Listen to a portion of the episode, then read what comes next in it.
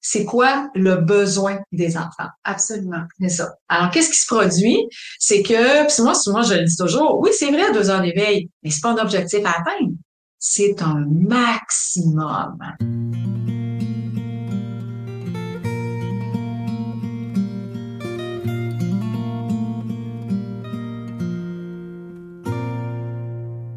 Bonjour les parents, bonjour les parents. Ça me fait plaisir de vous retrouver euh, de façon hebdomadaire à notre balado SOS Dodo, en percevoir le sommeil, le dodo des enfants de façon différente, donc au-delà des, stratégies, hein, pour pas que le dodo, ça soit fait sur un coup de dé. Donc euh, aujourd'hui, on va parler des périodes d'éveil. Alors oui, dormir c'est important, mais les périodes d'éveil sont garants aussi d'un dodo qui est moins bon alors, selon ce que sont les périodes d'éveil. Alors, on voit ça tout de suite. Mais avant, salut Karel! Allô, maman!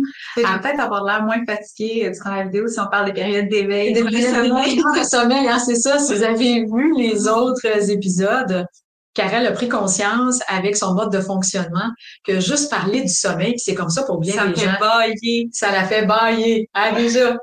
Instantanément. Instantanément. Ouais, C'est très, c'est très communicatif. Euh, alors, juste en parler, ça fait bailler des gens. Puis malheureusement, je ne parle que du sommeil. Mais là, on parle des périodes d'éveil aujourd'hui. Ça devrait bien aller. C'est ça. Alors, je me présente rapidement, Brigitte Langevin, experte en éducation au sommeil depuis plus de 20 ans. Alors, mon rôle à moi, c'est vraiment d'aider les familles à avoir une meilleure période d'éveil parce que le sommeil, il est devenu optimal.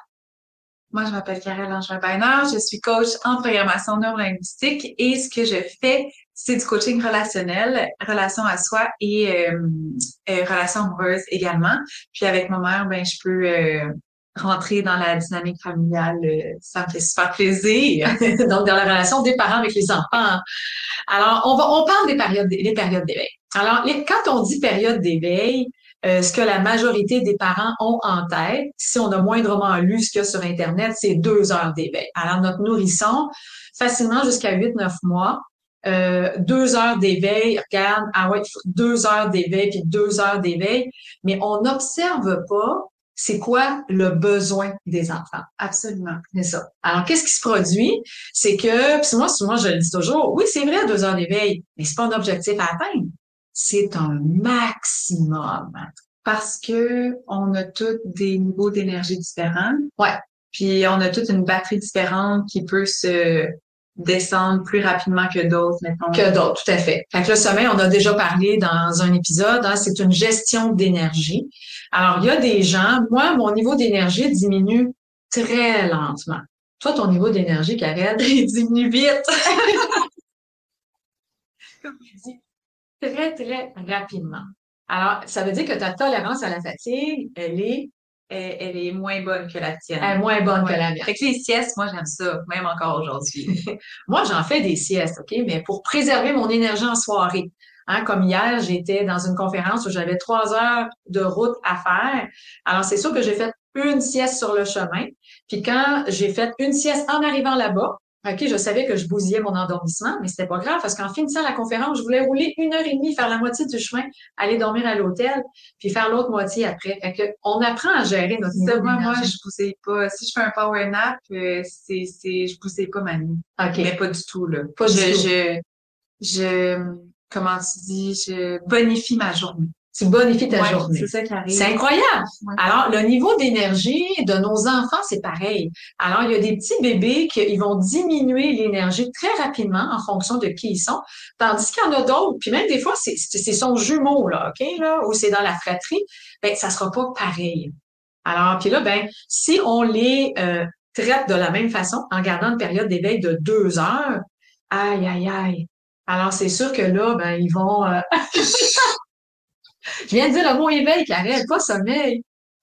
Je sais pas si c'est Alors, ceux, qui qui nous voient pas, parce que le balado, hein, c'est auditif, alors Karel, elle a une tendance à bailler au mot sommeil. Donc, ceux qui sont sur YouTube et qui nous voient, ben là, ils la voient bailler aussi en même temps. Donc, c'est sûr que moi, ça m'a stressé au début. Je voyais, Karine, elle... elle s'emmerde à 100%. Elle s'emmerde à 100%, tu sais. Non, non, non, non c'est intéressant, mais elle a euh, une association faite avec le mot sommeil. C'est intéressant, là. Vraiment intéressant. juste le mot, c'est le sujet. On dirait que Ah, parce que là, on tourne autour du on sujet. tourne autour du pot puis je baille quand même. C'est ça. Puis est-ce que tu as bien dormi la nuit passée? Euh, oui, j'ai bien dormi, mais j'ai une petite dette de sommeil quand même. Mais Parce j'ai que tu as dans eu les une deux, semaine ouais. de formation. là, Puis j'ai pas beaucoup dormi, euh, le trois nuits, mais là, euh, tu sais, là, c'est, bien, là, ça va. c'est ça.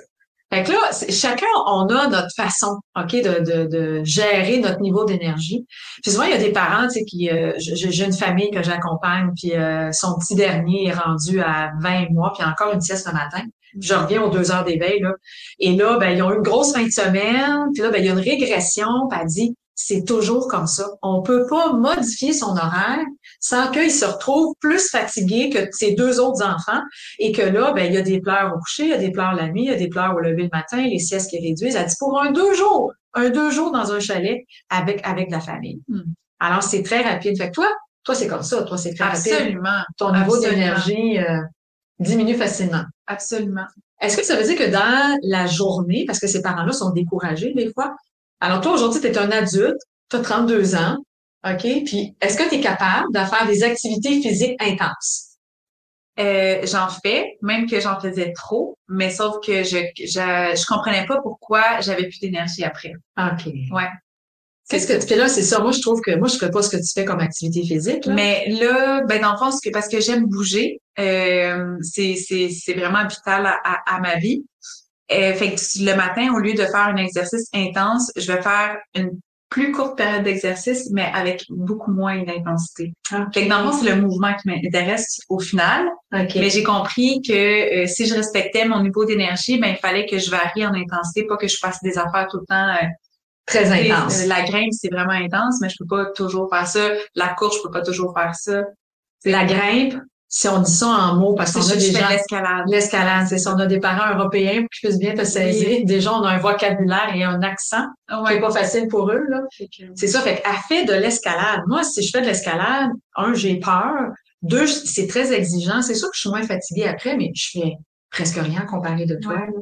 Mais c'est pas grave. C'est ça, tu sors quand même de ta zone de confort. Ouais. Moi, je suis habituée. Toi, c'est un truc nouveau. Ouais. Mais quand même, reste que je pense que dans le même niveau d'intensité, moi, je vais avoir besoin, ma batterie va être vraiment plus basse que la tienne. C'est ça. J'ai l'impression. Là, regardez, on est des adultes, là. OK? Moi, j'ai des cheveux blancs, là. Théoriquement, la, la, la, la, la théorie veut que on est plus fatigué. C'est pas toujours vrai, là. OK? Même si je vieillis, de, de, de qui je suis, mon énergie, elle diminue vraiment très lentement, malgré mon intensité. Mais c'est sûr, je suis un être humain, là. Si je fais trop d'intensité dans euh, le, le, le, le côté moteur, hein, pour toucher un petit aux enfants, donc dans l'activité physique, c'est sûr, je vais me fatiguer à un moment donné un petit peu plus rapidement. J'ai fait 65 kilomètres de vélo en fin de semaine, puis euh, j'avais fait 10 kilomètres de randonnée en montée en montagne la veille, puis 10 kilomètres de marche euh, l'avant-veille.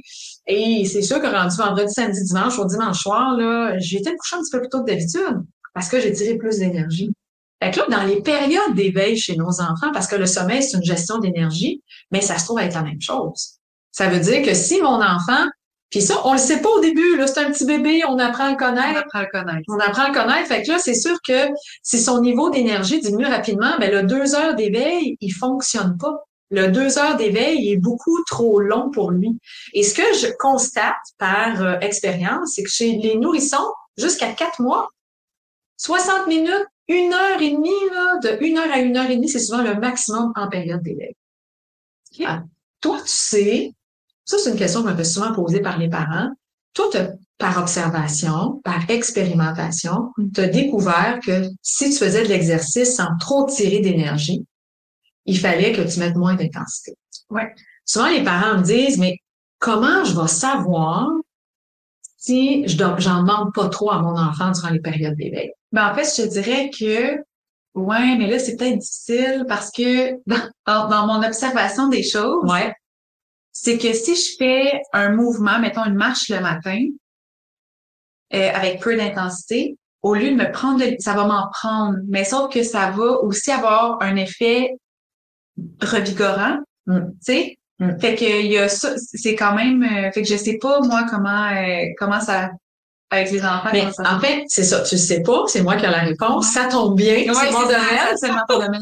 Mais ce que je veux dire, c'est que par observation et expérimentation, t'as découvert, toi? Ah, absolument. C'est ça. Et mon Dieu, j'apprends à me connaître euh, encore aujourd'hui. Puis tu sais, ça évolue parce que ben moi aussi, je vieillis. J'en ai quelques cheveux blancs, on les voit pas, mais euh, fait que il faut que j'adapte, il faut que je m'adapte. C'est ça. On s'adapte au fur et à mesure. Fait que nos petits cocos tout neufs, souvent les parents me disent parce qu'on appelle ça de la stimulation. Hein. Chez le, bébé, le parent va stimuler son enfant. Donc, il va passer du temps avec lui, faire des activités, il va vraiment stimuler. Puis des fois, on se demande si on en fait trop. Puis la question à se poser, c'est est-ce que j'occupe chaque minute de son temps? Est-ce que j'occupe chaque minute de son temps? Pourquoi c'est la question importante de se poser? Ben, parce que les parents veulent savoir s'ils ils vont pas trop stimuler leurs enfants. Parce que des parents qui me disent, oui, mais Brigitte, j'ai juste un heure et quart. J'ai un heure et quart de période d'éveil, puis il est déjà fatigué, il se frotte les yeux, puis il est rendu à huit mois, comment se fait qu'il est pas capable de faire le deux heures? Ben, peut-être que dans le deux heures, dans le un heure et quart même d'éveil que je lui donne, peut-être qu'il est trop stimulé. Alors, s'il est surstimulé, ben, inévitablement, euh, il va être fatigué. Il va, ça tire plus d'énergie en fonction de qui il est. Mm-hmm. Alors, c'est sûr qu'à l'épisode, à l'épisode, à l'épisode 5, on vous a parlé des modes de fonctionnement. il y a certains modes de fonctionnement, comme le kinesthésique, où ça va tirer de l'énergie beaucoup plus rapidement si l'enfant est stimulé tout le temps. Être stimulé tout le temps, c'est l'intensité dont toi tu parles. Oui, oui, absolument. C'est ça. Alors, si l'enfant est stimulé tout le temps, alors je fais une activité avec lui. Puis, tu sais, des fois, euh, on n'a pas l'impression euh, l'activité qu'on a faite, on était faire un tour chez grand-maman, mm-hmm. chez mamie. Puis là, mamie, elle arrive, que tu t'en rappelles-tu quand t'étais petite, comment mamie était... Elle avait contente de te voir. Elle était contente de te voir, mais elle était tellement après toi, puis elle te mm-hmm. touchait, puis son odeur, puis toutes ces, ces manipulations. Ah c'était très stimulant. C'était très stimulant. Puis des fois, tu sais, nous autres, on est assis pendant ce temps-là, puis là, le bébé est dans les bras de mamie, puis de grand-maman, puis il a l'air être heureux, il est content.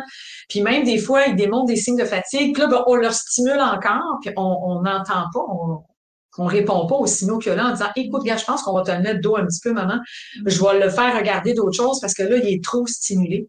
Mm. Alors, parfois, juste ça, chez certains enfants, puis on parle des nourrissons, là, de 0 à 12 mois, que eux, ben, ils vont se retrouver avec euh, une trop grande stimulation parce qu'on était faire un tour chez quelqu'un, parce qu'on a reçu à la maison, euh, parce que on a euh, diminué la sieste, ok, parce qu'on a fait une activité, on était aux pommes, puis là ben il a dormi un petit peu clopin clopin, ben c'est sûr que c'est pas pas évident là, à ce moment-là pour le bébé. Je sais pas si tu te rappelles, il m'est venu un flash.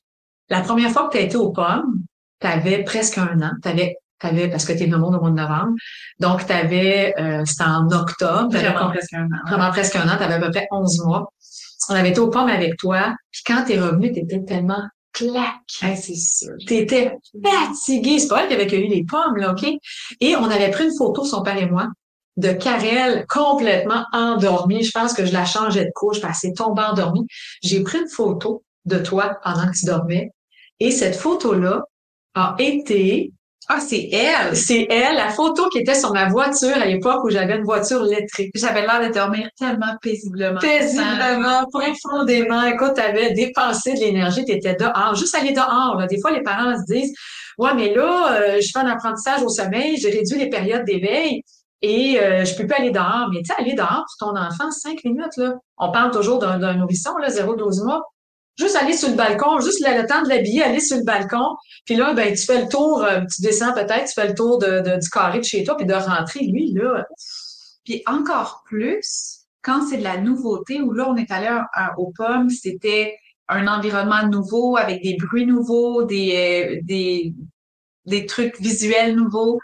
Ouais. Euh, fait que si, mettons, on se met dans notre position d'adulte, quand on sort de ce qu'on connaît, ouais. ça nous demande toujours plus d'énergie en général. Ouais. Puis les bébés, ben ils ont ça beaucoup plus constamment parce qu'ils ont tout à découvrir. Dans la première année, absolument, ça, tout est nouveau. Tout est nouveau. Puis leur, tout leur développement moteur, leur corps qui finit de, de, de se développer. Ben mon Dieu. Qui commence même, on devrait dire. Ouais, qui commence, mais je veux dire, il y a quand même une période où, où ouais. il, tu sais, il, il va, un moment donné, il va se mettre à marcher à 12 ouais, puis il va atteindre. Ouais. Mais euh, c'est beaucoup de stimulation hein, pour le corps, c'est énorme, même pour le cerveau, le système nerveux aussi, c'est énorme. C'est énorme, c'est sûr qu'on n'a pas, parce que parce que nous autres, c'est acquis, c'est fait, on a oublié à quel point ça nous a pris, mais tu as raison, là, dès qu'on commence une nouvelle activité, juste ceux qui font du ski l'hiver, là, tu n'as pas fait de ski, ça fait une saison, tu commences à faire du ski, la première fois que tu en fais, ah! Hey, t'es fatigué. Pourtant, tu en as déjà fait. Mais la première fois en début de saison, c'est très demandant. Absolument. Alors, le niveau d'énergie, le fameux deux heures d'éveil, je le répète, c'est un maximum. C'est pas un objectif à atteindre. Et là, en fonction de ça, si on dit, OK, là, la nuit, on, va donner les besoins en sommeil. Alors, je ne sais pas si tu vas être surprise, mais il y a bien des parents qui sont surpris. Avant l'âge de 8-9 mois, le bébé devrait dormir 4 à 5 heures par jour, répartis en, en trois siestes, avec des périodes d'éveil de moins de 2 heures. Alors, là, c'est beaucoup de chiffres. Hein, vous êtes des parents fatigués pour pas mal de chiffres, hein, ce que je viens de dire. Même moi, tu sais, je veux dire, je suis pas bonne avec les chiffres. c'est beaucoup de chiffres. Alors, si, mettons, on donne un exemple. Mon petit coco se réveille le matin autour de 6h30, 7h. La période d'éveil le matin, 1h30, 2h. Donc, la sieste va commencer à 8h30 et elle va aller jusqu'à 10h30. Là, on aimerait ça qu'il dorme une heure et demie d'affilée là-dedans. OK? Ensuite, ben, il y a une période d'éveil de maximum deux heures qui nous amène au plus tard à midi 30. Donc, on l'a sorti du lait à 10h30. Midi 30, il est recouché. Midi 30 à 15h, un deux heures et demie parce qu'on a le goût de le voir dormir deux heures. Et là-dedans, deux heures d'affilée. Et la troisième sieste, une heure et demie, deux heures d'éveil, mais souvent une heure et demie, c'est suffisant. Alors, ça veut dire que vers 16h30, parce que plus la journée avance, plus on est fatigué, on est d'accord? Alors, donc, à 16h30, il est remis au lit jusqu'à 17h15. Et le coucher le soir, ben, il est entre 18h15 et 19h. On a une fenêtre de 45 minutes pour le coucher selon ses signaux de fatigue. Ça, c'est facilement jusqu'à 8, 9 mois. Alors, si on additionne une heure et demie le matin, plus deux heures l'après-midi, plus 30 minutes en fin de journée, qui est le minimum à chacune des siestes, ça fait 4 heures. Et si on additionne le temps passé au lit, 8h30 à 10h30, midi 30 à 15h, 16h30 à 17h15, ça fait 5h15. Si vous êtes comme moi, puis même ça, ça n'a pas fait son chemin, écrivez ce que ma mère dit pour le voir sur papier, puis là, vous allez comprendre. C'est ça. Parce que je le maîtrise tellement. J'ai pas, je suis pas obligée de l'additionner, je suis pas obligée de le décortiquer. Non, mais je veux dire, pour euh, les personnes qui euh, apprennent que, que juste en écoutant quelque chose, puis pas en le voyant, c'est difficile à comprendre. C'est pour ça que je dis de noter comme ça, on a un visuel, puis ah, OK, là, ça fait plus de sens, puis là, C'est ça. On apprend. Fait que là, faut mettre ça sur pause, parce que oui, c'est dit rapidement tout ça. OK? Donc, euh, ça, c'est un horaire type. Si tu dis, ben écoute, euh, moi, mon coco a commencé la garderie, j'ai un retour au travail, je dois le lever à 6 heures le matin, ben la sieste est à 8h30. Là.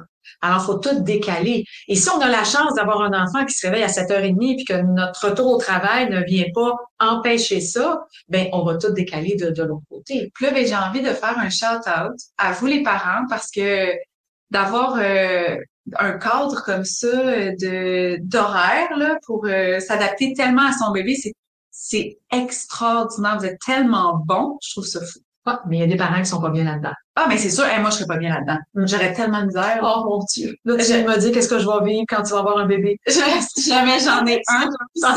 mais ouais, mais oui, c'est sûr que je vais avoir de la misère. Mm. C'est sûr. Alors, il y a des parents qui sont routiniers. Ah, on a parlé de nos modes de fonctionnement. Ça, c'est ceux qui ont un mode auditif un petit peu plus intégré. Mais un petit visuel aussi, j'ai ouais, oui. c'est plus, c'est mieux ouais, la structure. C'est ça. Mais le kinesthésique, oh, le relationnel, les autres, ah, ouais, c'est sont toutes sauf euh, routiniers. Alors, il y a des parents qui ne sont pas routiniers. Et en n'étant pas routinier, ben les besoins du corps de cet enfant-là, parce que les besoins euh, de, de, plaisir sont différents, les besoins du corps. Alors, c'est ça. Fait que là, ça fait un corps qui est fatigué, puis un corps qui est fatigué chez un enfant, ben ça fait beaucoup d'éveil, ça fait beaucoup de pleurs, parce que justement, il est fatigué. Alors, cet horaire-là, il est pas pour toute la vie, là. OK? Donc, vers 8-9 mois, la sieste, la troisième, entre 16h30 et 17h15, ben, elle disparaît. Alors, elle disparaît et euh, ben, il, va, il, euh, il, y a juste deux siestes. Cette transition-là est facile. Il y a un cycle à cette sieste-là. On n'est pas obligé de la réduire. On peut y aller graduellement. Hein? Pendant une semaine, on la retire une journée sur deux pour voir si les nuits restent belles. C'est notre point majeur pour voir si on ne crée pas une dette de sommeil. Sauf que la sieste du matin, elle, ben, elle est trois cycles à peu près. Fait que je peux pas l'enlever d'un coup, je l'enlève d'un coup je risque de créer de la fatigue, surtout s'il est trop jeune. Alors, on va la diminuer. Elle a diminué autour de 13-14 mois. Chez certains bébés un petit peu avant, chez d'autres un petit peu après. Elle disparaît complètement entre 16 et 18 mois. Alors, c'est sûr que dans les milieux de garde, quand la sieste du matin est retirée trop vite, aïe, aïe, aïe. C'est pas facile. C'est pas facile parce que ça fait des cocos très fatigants en fin de journée, puis c'est contre-intuitif. Les milieux de garde peuvent pas s'imaginer que de retirer la sieste le matin va avoir un impact sur l'éveil trop matinal de la nuit. Mais c'est directement relié. Puis est-ce qu'ils font la sieste en fonction des, tu sais, 0, 10 mois? Ah ouais, c'est ça. C'est pas tout le monde, c'est pas un overall de la garderie qui fait une sieste. Ben, en fait, c'est que c'est intéressant ta question parce que dans les milieux de garde, ben, tu as du multi-âge. On retrouve ça dans le milieu familial. Comme toi, tu étais dans un milieu familial, il y avait du multi-âge. Là, c'est embêtant parce que tu as six enfants ou si tu es deux adultes, tu en as neuf. Là, ben, si tu as des poupons là-dedans qui font une sieste le matin, puis t'en as d'autres qui font pas la sieste le matin, des fois, c'est embêtant. C'est pour ça que ben, ça doit pas être facile à gérer. Pas facile à gérer parce que tu veux pas pénaliser tes plus jeunes. Ouais. Ben, t'es plus vieux parce que tu vas aller au parc avec eux autres, mais tes plus jeunes, ils peuvent pas suivre. Souvent, là, il y a un poupon bus. Oui, oui. Tu as vu ça, hein, à Sainte-Thérèse, on voit ça de temps en temps. Un poupon bus, puis là, ben, euh, il y a des enfants là, qui ont 11, 12, 13 mois, 14 mois qui vont dans le poupon bus. Puis à un moment donné, ils tombent endormis. Parce que les autres sont fatigués, ils sont supposés dormir le matin. Alors, c'est pas facile quand les enfants sont dans le milieu de garde, dans le multi-âge, mais quand on va en installation, dans les garderies, alors soit les centres de la petite enfance, les garderies, ou euh, on appelle ça des crèches en Europe, alors à ce moment-là, ben, il y a des locaux différents. Alors, tu as les 0-18 mois, les poupons ensemble, puis tu as les 2-3 ans, puis tu as les 3-4 ans, puis les 4-5 ans. Fait qu'à ce moment-là, c'est plus facile de respecter les besoins qui sont différents pour chacun. Je comprends. Alors, la sieste du matin disparaît entre 16 et 18 mois, des fois un petit peu avant, des fois un petit peu après, malheureusement, chez les longs dormeurs. la sieste de l'après-midi, Karel, sais-tu à quel âge elle disparaît? Aucune idée, moi. Aucune idée. Aucune idée. Tu te lances même pas? Et moi, je pense qu'elle disparaît jamais. Moi, là, je prendrais une sieste à chaque, euh, chaque jour. Ça, ça, ça, ouais, absolument. En fait, le corps réclame un temps d'arrêt après le repas du midi qu'on ait mangé ou pas. C'est normal. C'est normal. Oh my God. Là, tu viens pas normal. C'est ça. C'est normal. Alors, on a une baisse de vigilance, on a une baisse de température, c'est physiologique. Il y a un appel à un temps d'arrêt. Mais quand on dit une sieste chez l'adulte, c'est pas je dors euh, pendant une heure et quart. Non, un power nap. Puis même un power nap, c'est que tu peux entendre tout ce qui se passe autour de toi. Mais ce temps d'arrêt-là, les yeux fermés, amène un repos au corps. Alors, je t'invite à fermer les yeux, Karine. Oh mon Dieu, pour le reste du podcast. Pour le reste du podcast. Pour le reste de, de qu'on est en train de faire. Parce que ce qu'on sait pas, là, c'est que 80% de l'information sensorielle passe par la vue. Alors, nos petits bébés curieux, OK, qu'on doit mettre un, qu'on doit couper le stimuli visuel pour les voir dormir, ben, puis tu sais, les petits bébés curieux, il y en a pas mal, là. Alors, le fait d'avoir les yeux fermés, le corps se repose. Je me sens vraiment instantanément, instantanément mieux. Mieux, hein, avec les yeux fermés. Et pourtant, est-ce que tu es présente avec moi? Très présente. Est-ce que tu m'entends? Oui. OK. Mais pendant que ça, ça se passe, elle a 80% de l'information sensorielle qui atteint plus son cerveau et qui fait qu'elle est en mode de régénération alors qu'elle n'a pas la tête appuyée, elle n'est pas dans une position confortable pour dormir, mais elle a un repos pareil. Alors, continue comme ça. Si tu as des questions dessus. Si jamais tu ronfles, ben, on ouvre la tête non, de Non, c'est bon. Alors, la sieste de l'après-midi ne disparaît jamais. Donc, le petit coco de 2-3 ans qui dit qu'il veut pas dormir, ben, c'est un plaisir. Hein? Il vous dit que c'est déplaisant pour lui d'aller dormir, puis c'est plaisant de ne pas dormir. Mais est-ce que son corps en a besoin? Oui. Alors, il en a besoin. À deux ans, c'est un bon deux heures. À trois ans, c'est une heure et demie. À quatre ans, c'est à peu près une heure. Et chez les quatre, cinq ans, ben, en garderie, on voit une période de repos durant la semaine. souvent, chez les quatre, cinq ans à la maison, ben, il n'y a plus de sieste. Alors, c'est, euh, c'est combien à 4-5 ans? un 30 à 45 minutes la période de repos. Puis pour un adulte, tu dirais c'est combien? Ah, c'est intéressant. Je ne l'aurais pas nommé, mais euh, ah, ben, toi, tu t'as l'air ben, ça, oui, hein? ben oui, moi j'adore ça. mais je pense aux parents aussi, là, tu sais, un petit 5 minutes, là, les yeux fermés. Ben voilà, quand tu reviens du travail, je l'ai tellement fait, Karel, parce que tu sais, je, je, j'étais salariée, j'étais en train de bâtir mon entreprise, d'étudier. Alors, j'en avais plein les bras. J'avais un enfant, une famille, un conjoint. Alors, avant d'arriver à la maison, je stationnais ma voiture quelques rues avant d'arriver et je faisais une power nap de 10 minutes. Chez l'adulte, c'est 10 à 20 minutes de préférence avant 15 heures. Moi, je faisais avant 17 heures et ça ne nuisait pas à mon sommeil. Si ça ne nuit pas à ton sommeil, tu peux le faire en fin de journée. Mais l'idéal, c'est de le faire avant 15 heures. Donc, après le repas du dîner, tu vas t'asseoir dans ta voiture si tu es un salarié puis tu as des sièges chauffants. OK? Et tu peux faire du power nap. Ou sinon, si tu as un bureau fermé, tu peux fermer les portes de ton bureau, euh, t'appuyer la tête, fermer ton cellulaire remonter tes pieds sur le bureau hein, pour être confortable, une meilleure circulation et mettre un, un, sur ton cellulaire même tu peux mettre un t'es tout cute carré je te regarde. Un alarme.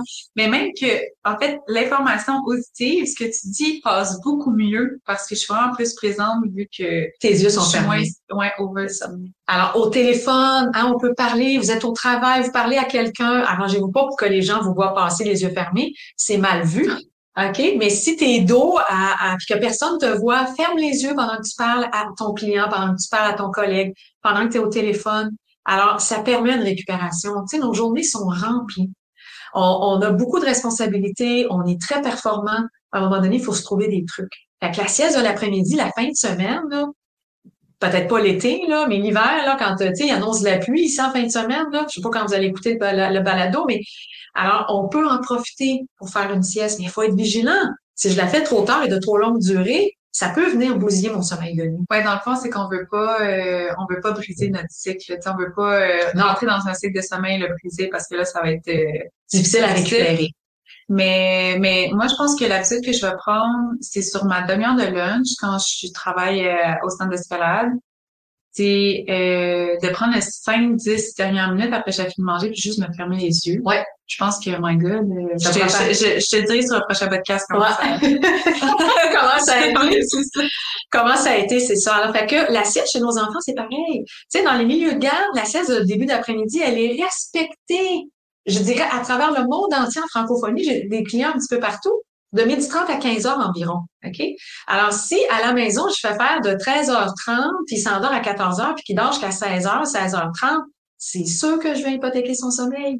Alors là, il va s'endormir à 20h, 21h, parce qu'il n'y a pas une fatigue normale, il n'y a pas son 4 heures d'éveil, parce que entre la sieste l'après-midi et le coucher le soir, quand la troisième sieste disparaît, il y a un 3-4 heures d'éveil qui apparaît. Et là, ben, ça fait que le lundi matin, il va falloir qu'il se lève à 6h30 pareil pour aller à, à, la garderie parce que nous, on va travailler. Il peut pas compenser. Et s'il n'a pas tendance à compenser, ben, ça fait un enfant qui, le lundi matin, il est brûlé. Il arrive à la garderie puis il est hyper fatigué. Mm. Alors, nous aussi, en tant qu'adulte, on peut euh, penser au lundi matin qu'on est déjà brûlé. Ouais, c'est ça. Parce que la fin de semaine, on en profite, on a le goût de s'amuser. Mais si on prend pas soin de son sommeil, ça fait vraiment toute une différence. Intéressant. Est-ce que, est-ce que pour terminer, pour faire notre petit babaille, t'ouvres les yeux? Sinon, ça va être bizarre. C'est ça. Alors, écoute, on a fait le tour des périodes d'éveil. Moi, je l'ai jamais mentionné, mais si jamais vous avez des questions. Oh my God, tellement! Ben oui, à Karel ou à moi, que ce soit sur le plan relationnel avec vos cocos, avec vous-même, avec votre conjoint, ou en matière de sommeil, n'hésitez pas. Hey, ça va nous faire tellement plaisir. Tellement plaisir. Vous avez nos sites Internet qui sont mentionnés toujours dans le bas de chacun des podcasts. Mais et, après chacun, ben, je veux dire, ouais, ouais. c'est ça. Et euh, une inside joke entre nous deux. Alors, et j'arrive pas, écrivez-nous, ça va nous faire plaisir de vous répondre, puis même de venir bonifier nos prochains balados pour considérer les questions que vous avez. Oui, mon Dieu, c'est une bonne idée. Bonne idée? Ouais. Allez, on se dit à la semaine prochaine. À la semaine prochaine. Bye. C'était Brigitte Langevin, experte en éducation au sommeil. Si tu as le goût d'en apprendre plus, je t'invite à visiter mon site à brigittelangevin.com.